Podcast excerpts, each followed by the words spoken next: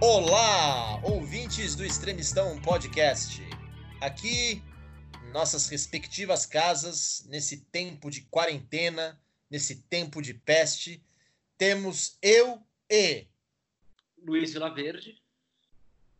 Isolados, trancafiados, barbudos e mal cheirosos, cheirosos, né? prestes a falar do assunto favorito do Luiz, aquele único assunto que o Luiz realmente se importa além de cinema, que é peste. Né, Luiz? Você adora uma peste, né? Quem não gosta de uma infecção, não é mesmo? É, exatamente, né? Você lava a mão? Ah, eu passei a lavar agora, antes eu não lavava não, cara. não, é. Você, você achava que era uma peste para chamar de minha, é isso? É, você é daquele tipo que falava assim, porra, inveja dos medievais, eu não tenho uma peste bubônica para chamar de minha, né?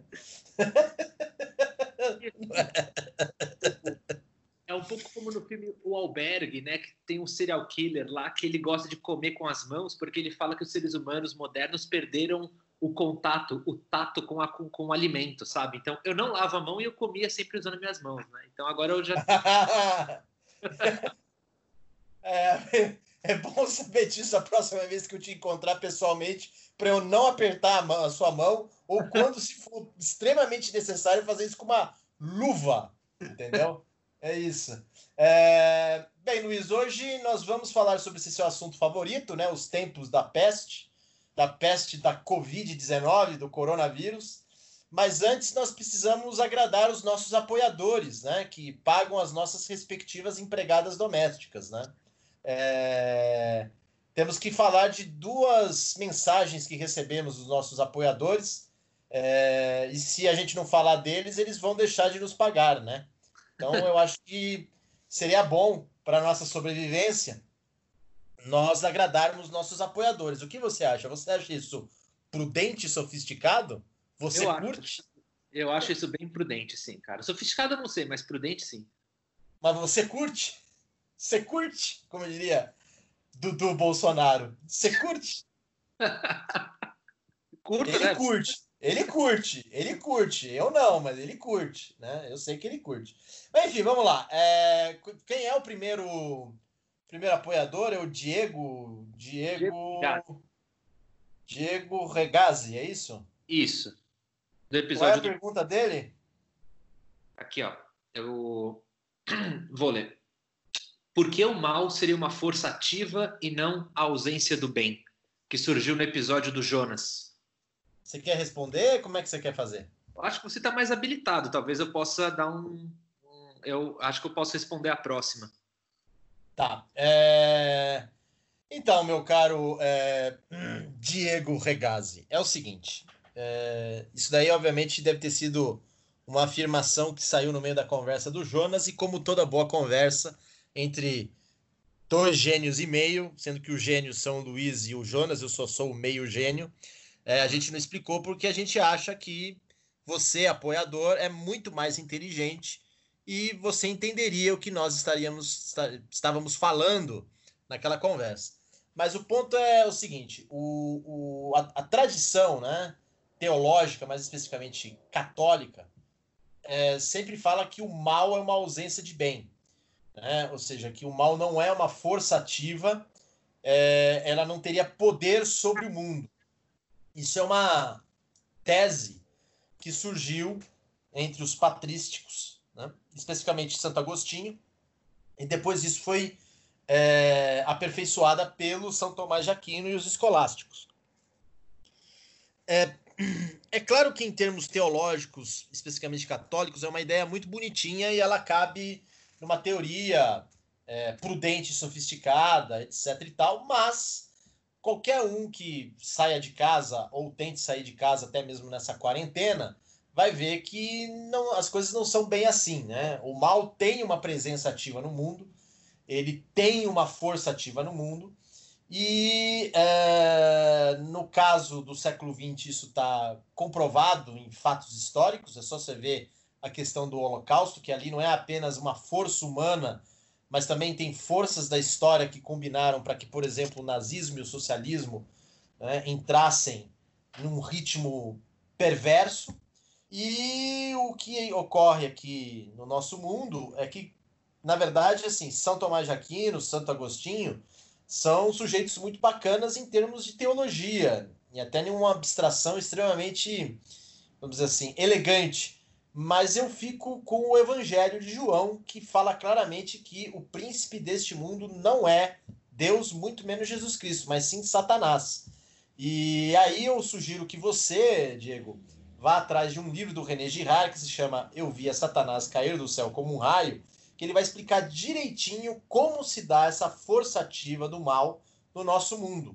E como isso, na verdade, faz parte de uma economia divina, por assim dizer, em que, de forma absolutamente inesperada, às vezes o mal, que é extremo, atinge o ser humano, é uma forma de você atravessar né, o sofrimento e encontrar alguma redenção. Então, eu sugiro que você vá atrás desse livro do René Girard. É bom você também ler um livro do Carl Gustav Jung chamado Resposta a Jó. E também seria muito bom você ler é, o livro de Jó da Bíblia e os Salmos da Bíblia. Lá você vai ver realmente o que é uma pessoa que é acossada por esse mal ativo que tem que atua, né? Esse mal ativo que age no nosso mundo aqui. Tá respondido, Luiz? Você quer colocar alguma coisa a mais? Eu complementaria aqui com um livro que a gente comentou no episódio sobre o horror metafísico, que é o Conhecimento Proibido, do Roger Shattuck. Em especial uhum. Dele sobre o Marquês de Sade, que eu acho que tem ali um. Ele trata muito bem da questão do, do problema do mal lá, né? Uhum.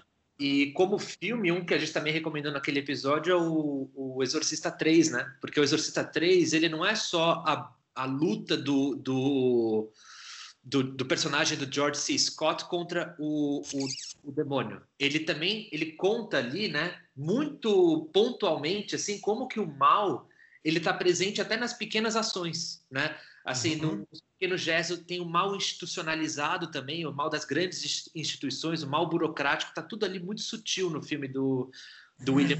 Uhum. Né? Então eu ficaria com o Conhecimento Proibido, do Roger Shattuck, e com o Exorcista 3, que acho que é, são... É, complementando aí a sua indicação bibliográfica, o bom mesmo é você você você já está falando do William Peter Blatty, né, com o Exorcista 3, né?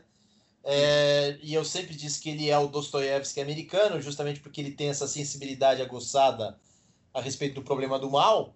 É, mas é interessante, então, já que estamos nessa coisa dostoiévskiana, o Diego lê Os Demônios do Dostoiévski, ali vai ter o melhor retrato a respeito do que é o mal atuando não só no coração do ser humano, mas também na política de uma determinada sociedade, no caso a Rússia.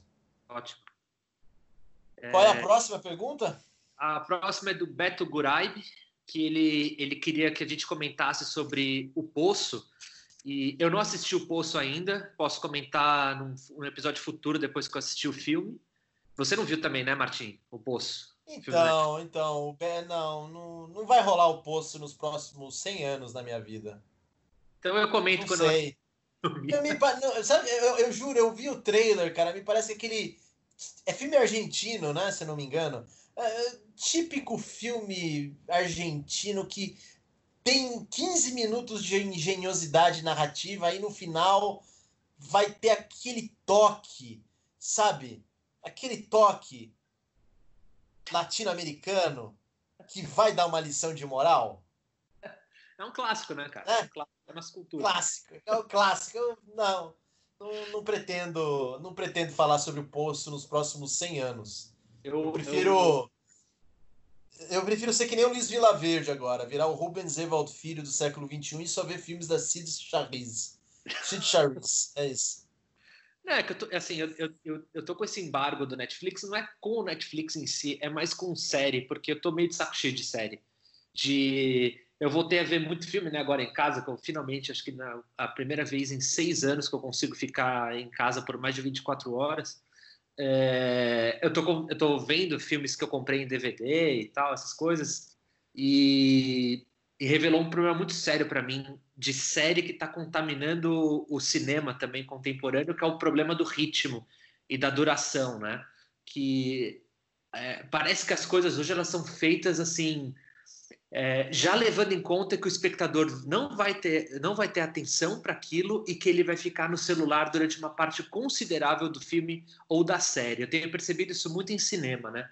E você tem muito tempo morto em série de TV hoje. Essas séries do Netflix que, que as da Marvel principalmente tem isso, né? Mas assim, no geral, você tem muito tempo inútil nessas séries. Eu estava com uma discussão com o Douglas Amorim, lá do, do podcast do Penúltima Palavra, né? Eu estava conversando com ele sobre isso, que eu não entendo a insistência do Netflix de ficar fazendo é, temporadas de três episódios, onde cada episódio tem que ter uma hora de duração. Cara, você não está numa grade de programação de televisão, você é streaming, você pode fazer um episódio de, com 30 minutos, o outro com duas horas, o outro com 45, você não tem por que ficar preso com isso, né? E ficar preso nesse modelo está prejudicando muito. E, e, vendo filmes mais antigos, assim, é, é, é, interessante você ver que eles tinham um comprometimento em tentar fazer filmes de uma hora e meia, uma hora e quarenta, né? Então eles tinham essa coisa de, de serem muito eficientes, né? Na, no storytelling deles, né? Não quero dizer que com isso você tem que julgar a qualidade de um filme pela duração dele.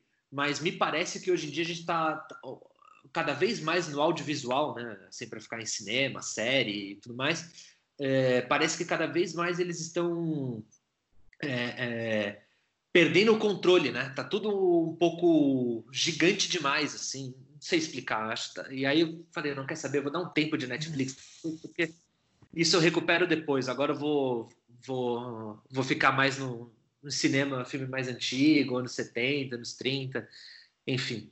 É... é, é você tá virando Rubens Evaldo Filho, né? É isso. Daqui a pouco você só vai ficar vendo filme do Murnau da década de 20. É isso. Cara, não, é assim, eu, eu, eu, eu, eu acho que. Assim, eu tô vendo muita série com a minha esposa. Uh, a gente gosta de série. Uh, a gente viu recentemente o Ozark, que é uma série que eu acho que tem esse problema que você falou. Tem episódios que duram uma hora e sete. Isso. Precisaria disso? Não sei. Esse conta em 30, né? Vamos combinar, né? Ah, não sei se conta em 30, porque você não viu a terceira temporada e eu não vou dar spoiler para quem não viu, mas ele vai em um crescendo que tem um ritmo é, interessante dentro de um gancho ali narrativo que ele vai fazer nos últimos três episódios. É, mas, por exemplo, a coisa de série claramente está tendo problema de duração numa, numa produção como numa produção como Westworld da HBO nossa, que eu tô achando que eles estão eles estão agora meio que abusando na duração. Tem episódios ali que poderiam ser 45 minutos. E eles estão meio que, boom, né? É, estendendo demais para fazer um, um production value, né? Então, o, o que acontece?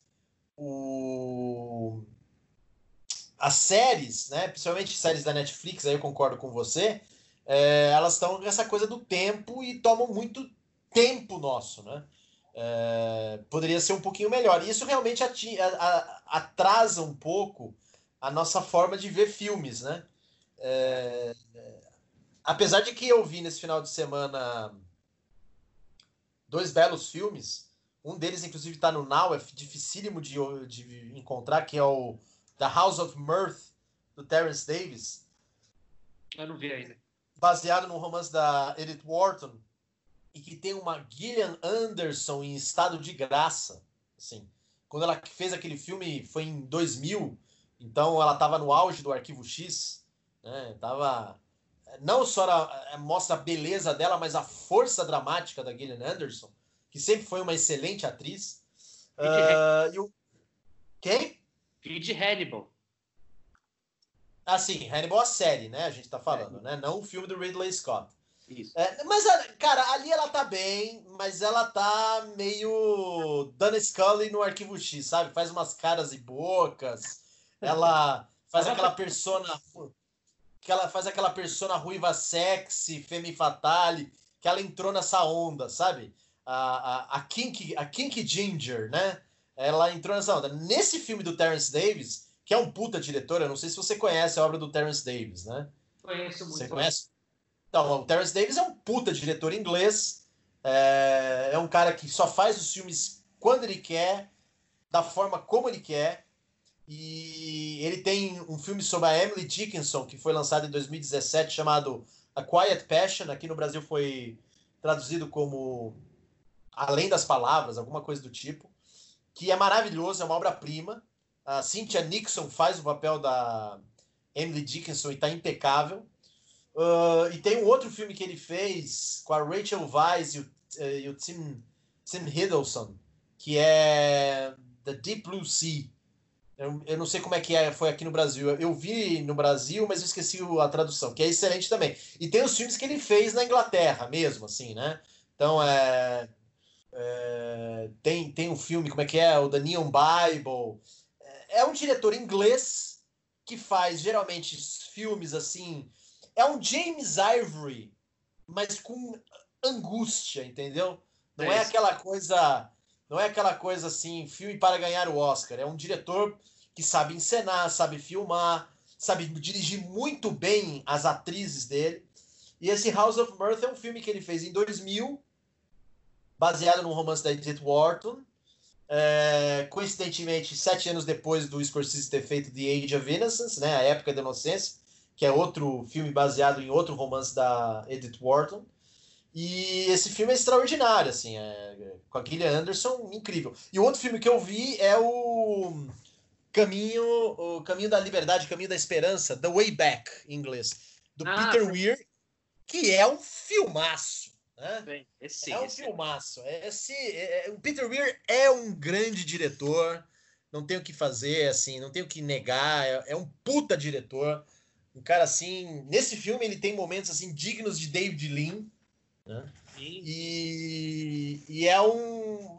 Esses dois filmes, cada um deve ter em média 2 horas e 10, né?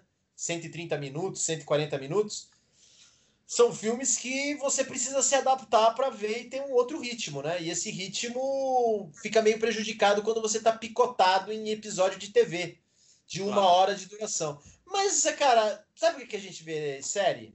que a gente gosta de ver série almoçando e relaxando, entendeu? Então, é, ou jantando, entendeu? Aquela coisa, vamos pegar uma série e tal, etc. Mas enfim, é, vamos falar aí do, do Beto aí, senão o Beto vai deixar de pagar os, os 12 reais, né? Ah, já é, o, Beto, o Beto já é turco. Ele já tá sofrendo para pagar pra gente. Né, Beto? A gente gosta muito de você, mas é verdade.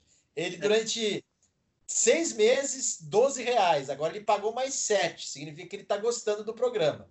É, então, continua assim, Beto. Se quiser pagar mais 170 reais, a gente agradece.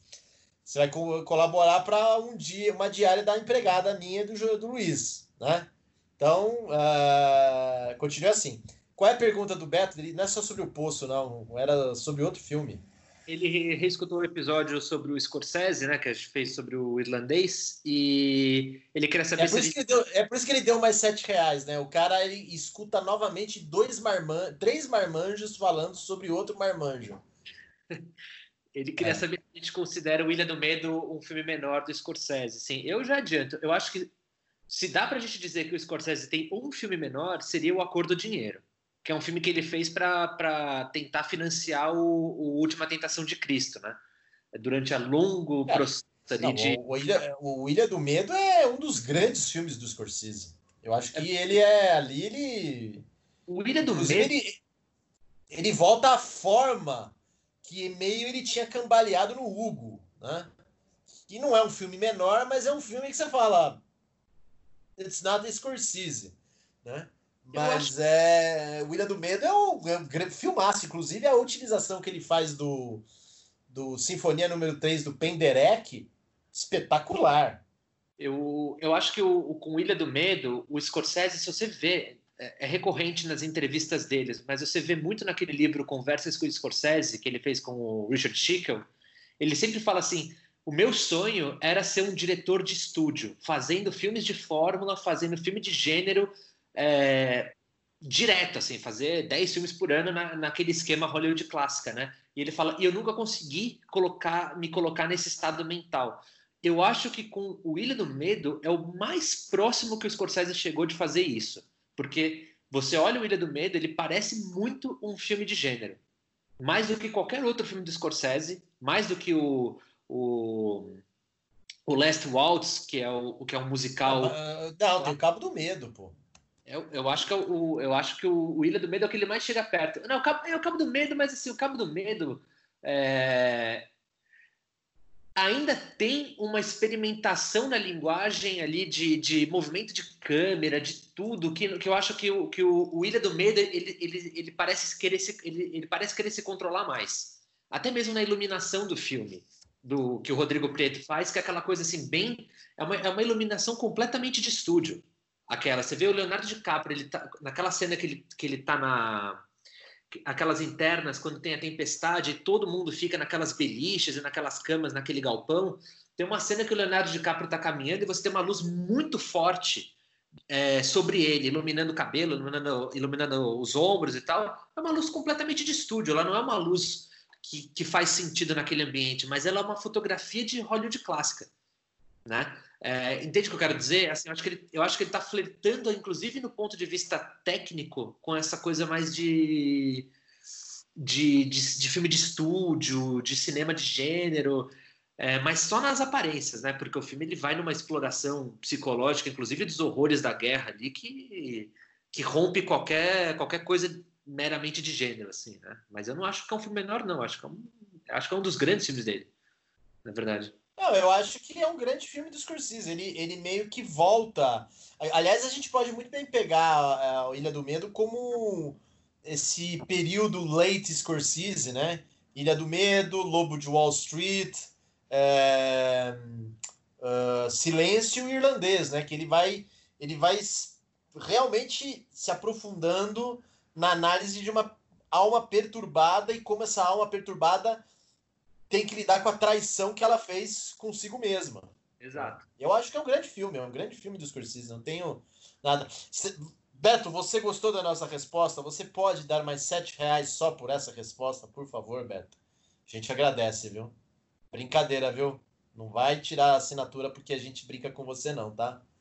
Ele é legal, Beto. Ele gosta de futebol. É... Obrigado, Beto, aí, pelo ouvido, hein? Agora vamos lá no programa. Vamos falar de peste, por favor?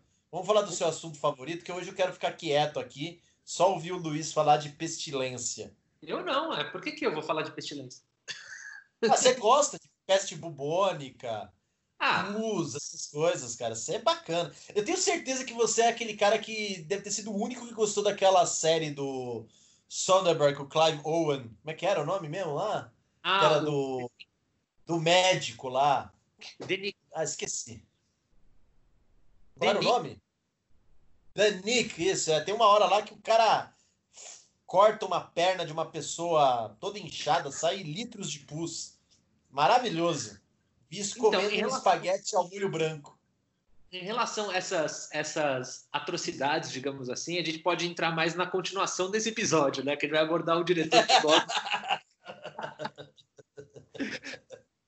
Eu diria que, eu diria que o diretor que a gente vai falar no, no próximo episódio, assim como o Peckinpah era o poeta da violência, eu acho que ele é o poeta da virulência, o, o editor, que, o, o diretor que a gente vai falar. É, pois é, o poeta da virulência, isso daí. Enfim, é, como é que como é que você quer fazer? Você quer começar com o livro que você me indicou, que me deu pesadelo? Como é que você quer fazer? É, então, é, eu acho que assim, a gente, eu te indiquei um livro que se chama Spill Over, não saiu em português é, aqui no Brasil. Spill Over seria derramamento, é, a tradução. É, derrame, né? Derrame. É, o derrame, né?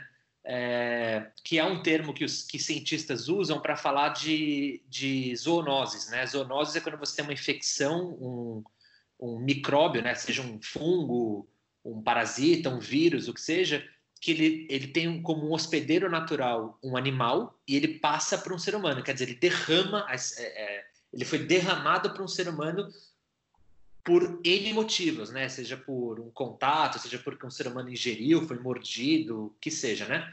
É, E esse livro ele foi escrito por um cara, um, um jornalista que escreve para National Geographic e para Nature, que é o David Quammen. E esse é o único livro dele que ele fala sobre sobre pandemias, né? Ele começa a especular é, sobre pandemias, né? E por que, que elas estão crescendo em número. Ele publicou esse livro em 2012, né? E eu, come... eu li esse livro, na verdade, assim, eu comprei esse livro porque em 2017 eu produzi um filme para Medicines du Monde, que é um, um, órgão, uma agência internacional de médicos como a Medicine Sans Frontiers, que era um filme pro bono, tal, eu produzi lá para eles. A gente filmou aqui no Brasil, mas ele foi exibido na França. E ele, ele era sobre a atuação da, da, da Medicines du Monde na África Ocidental durante a, a, epidemia de ebola, né, que atingiu a Libéria, Serra Leoa. E eu falei, bom, eu não, eu não sei de nada desse assunto, né? Eu não sei o que, que aconteceu. Então, e como veio uma representante da Medicines do Mundo aqui para o Brasil, eu falei, eu não, eu não, posso ser pego de calças curtas, eu tenho que saber, eu tenho que né, saber o que está em jogo tal. E eu pesquisei, comecei a ler, tem um documentário da Vice muito bom que se chama The Fight Against Ebola, tá no YouTube, tem legenda em português, que é excelente, 20 e poucos minutos de duração. É, e eu descobri um livro, um livrinho que chama Ebola, do David Quammen. Uhum. Esse, eu comprei o livro e li, e esse livrinho sobre o ebola, na verdade, ele é uma expansão de um capítulo que está no Spillover, que ele publicou justamente por conta da epidemia do ebola na África Ocidental. E eu falei, putz, esse cara escreve bem pra caramba e tem umas coisas aqui, putz, eu quero, eu quero saber mais do que, que tá nesse, do que tá nesse livro. Eu comprei o, o livro do Kwame e, e li, e fui, por acaso, ali em janeiro desse ano, né? Junto com alguns outros livros de história sobre a peste negra que eu inclusive recomendei lá no Instagram do, do Extremistão, por conta do episódio do Apocalipse que a gente fez com o Maurício Rig, né? É, mas é, você aí colocou, colocando, antecipando tendências, hein, Luiz Vilaverde? Você é. deve ser, você é o responsável por essa Covid. Acho que o Bolsonaro precisa falar com você. E, e claro que assim, né, uh, do ponto de vista narrativo, assim, né, digamos, o assunto sempre me interessou porque quando eu era quando eu devia ter uns 12 anos, eu li A Máscara da Morte Rubra, do Edgar Allan Poe, que é uma parábola, né? um conto de fantasia, mais de fantasia do que de terror, na verdade, que ele que se passa durante a Peste Negra, e a Peste Negra ela é, ela é personificada num personagem, num, num, num, num, ser humanoide que invade um castelo, está rolando um, um baile de máscaras entre a elite medieval protegida, rica, dentro, de, dentro entre os protegida pelos muros do castelo, né? Enquanto todo mundo está morrendo lá fora, eles estão na esborna total e aí a morte, né, a peste, no caso, ela entra fantasiada como uma típica vítima da peste bubônica e mata todo mundo lá dentro, né? E tem é. Aposto que você leu isso quando era pequeno, né? É, eu li, eu tinha uma edição do Histórias, Histórias Extraordinárias do Paul que era traduzida pela Clarice Lispector. E aí foi, lá que, ah. foi lá que eu li, né? tá. né? Tá era... aí, já entendemos tudo. Você é o responsável pela Covid. E antes mesmo de Edgar Allan Poe, cara, eu jogava Resident Evil. E Resident Evil é um apocalipse zumbi causado por um vírus criado no laboratório. Então, tudo está explicado, né? Assim, tudo está conectado. Tudo, tá tudo conectado, tudo converge para você. Luiz Vilaverde. Eu tenho certeza que o Bolsonaro falou com você antes. Ô, oh, Luiz, Luiz, é, veja bem, tem esse vírus aí. Você criou, né? Foi eu criei, presidente, foi eu criei. É. Jump Up, você respondeu para ele. E eu queria a cloroquina também, porque eu tenho que lucrar, né, cara? Ah, é verdade. Jump Up, né? Não, não, você criou o vírus para você depois lucrar com a cloroquina. Exato. Exato. É, nem o Hélio Beltrão imaginou isso. e aí, claro, né? Eu peguei o livro do Kwame e falei, Martim, lê este, lê este indivíduo aqui, porque no último capítulo, ele cita um epidemiologista ou um infectologista, acho que é um epidemiologista, chamado Donald S. Burke. Se quiser elaborar. Eu? É. Por que, que eu vou elaborar sobre isso? Eu já falei muito, cara. Fala você, mano. Não, você tá, tá falando bem aí, cara. Você tava, porra. Não. Então, o, o, o, minha gente, é o seguinte, o Luiz, que vocês não sabem, mas ele tem na casa dele uma estante, duas, na verdade, só sobre esse assunto de praga, peste, epidemia, pandemia, o cacete a quatro. E o Luiz, ele fala que ele não lava a mão, mas ele chegava aqui em casa para gravar o Extremistão e falava assim: Martim, tá tudo muito ruim, mas pode piorar se tiver uma pandemia. Que pandemia, Luiz? Eu respondia. Que isso, Luiz? Você aí, pandemia, pandemia não, a ciência controla tudo, o progresso está aí, a tecnologia está aí para nos servir. Você é um obscurantista, Luiz. Você é um medieval. Não, Martinho, a pandemia vai atacar e todos estaremos fodidos. É por isso que eu tenho um bunker, eu tenho armas, eu tenho papel higiênico estocado, eu tenho arroz e o meu amigo será o John Goodman. Eu falei, tá bom, né? Sem nenhum problema, ok. Bem, aí teve aí a pandemia, a peste, a praga, sei lá o que vocês querem chamar, da Covid-19. E depois de três semanas, eu em depressão profunda, porque eu trabalhava para a revista Peste e também não trabalho mais para a revista Peste, graças a Deus eu falei, pô, preciso entender um pouco mais sobre essa, essa pandemia, né? Tô muito burro, né? E aí eu peguei aqui os livros que eu tinha sobre o assunto, Tucídides, é, Nêmesis do Philip Roth, A Peste do Camus, é, Homero. Porque eu sou um cara, se o Luiz é o Rubens Evaldo Filho, né, do, do cinema, eu sou, sei lá, né, o Paulo Ronai, né, da literatura. Eu tenho que só pegar coisa chique, né, coisa de alta cultura, coisa que Olavete não consegue ler, entendeu? Aí eu vindo lá, tal, só que eu falei, pô, eu preciso de uma coisa mais atualizada. Aí eu liguei pro Luiz, né, conversando com o Luiz, pedindo aquele dinheiro que ele me deve, porque Jew Me Up, né, ele compra as ações da cloroquina e não repassa para mim. Falei, Luiz, eu preciso saber de alguma coisa aí, né, sobre isso que está acontecendo. Aí o Luiz falou: olha, tem aquele livro do aquele alemão Sacher Mazor, interessa a você? Eu falei: não, sadomasoquismo não, é epidemia. Eu falei: hã? É epidemia. Aí o, o, o Luiz falou: não, tem esse cara, esse David Quanman. Ele, ele, ele até falou assim: Quanman, como se fosse amigo dele. Ele escreveu esse livro aqui sensacional chamado Spillover. Como é que é? Animal Pandemic and the Next Big One, alguma coisa do tipo. E, Martins, você precisa ler, porque no final desse livro tem a previsão desse doutor chamado, né, doutor epidemiologista chamado Donald Blake. Parece nome do Thor, né? É o nome do Thor, né, cara? O Thor previu a porra da pandemia, né? Não, é Donald é... Não, é, não é Donald Blake? Não, não, é Burke. A Burke, ah, porra, perdi a piada. É, enfim, podia ter sido Thor, né? É, aí o que acontece? O Donald Burke prevê que em 97 que a próxima pandemia, que entre os, os médicos chamam de The Next Big One, né? a, a, a próxima grande leva, por assim dizer, é, a, a, a próxima pandemia viria da China e muito provavelmente seria um vírus SARS-CoV, é, né? Que é o primeiro, o primeiro coronavírus, né? E aí o Luiz falou, cara, você precisa ler esse livro extraordinário tal. Fui lá, bem, peguei o livro na Library Genesis, porque eu tô duro, eu não tenho dinheiro para pagar, comprar livro, ainda mais livro na Amazon, tá caríssimo. Fui lá, puxei 700 páginas no, no EPUB, e aí comecei a ler o livro, né? O livro é assustador. Ele me, eu acordava às 5 horas da manhã pensando no Next Big One. Além das minhas contas para pagar, eu pensava no Next Big One. Você imagina, né? Dois Next Big Ones, né? E aí eu lendo o livro, o livro é extraordinário, tem relatos ali assustadores, é, entre eles o relato do rentavírus, que foi é, exibido no, foi a primeira vez que surgiu, aparentemente, teria sido na Austrália.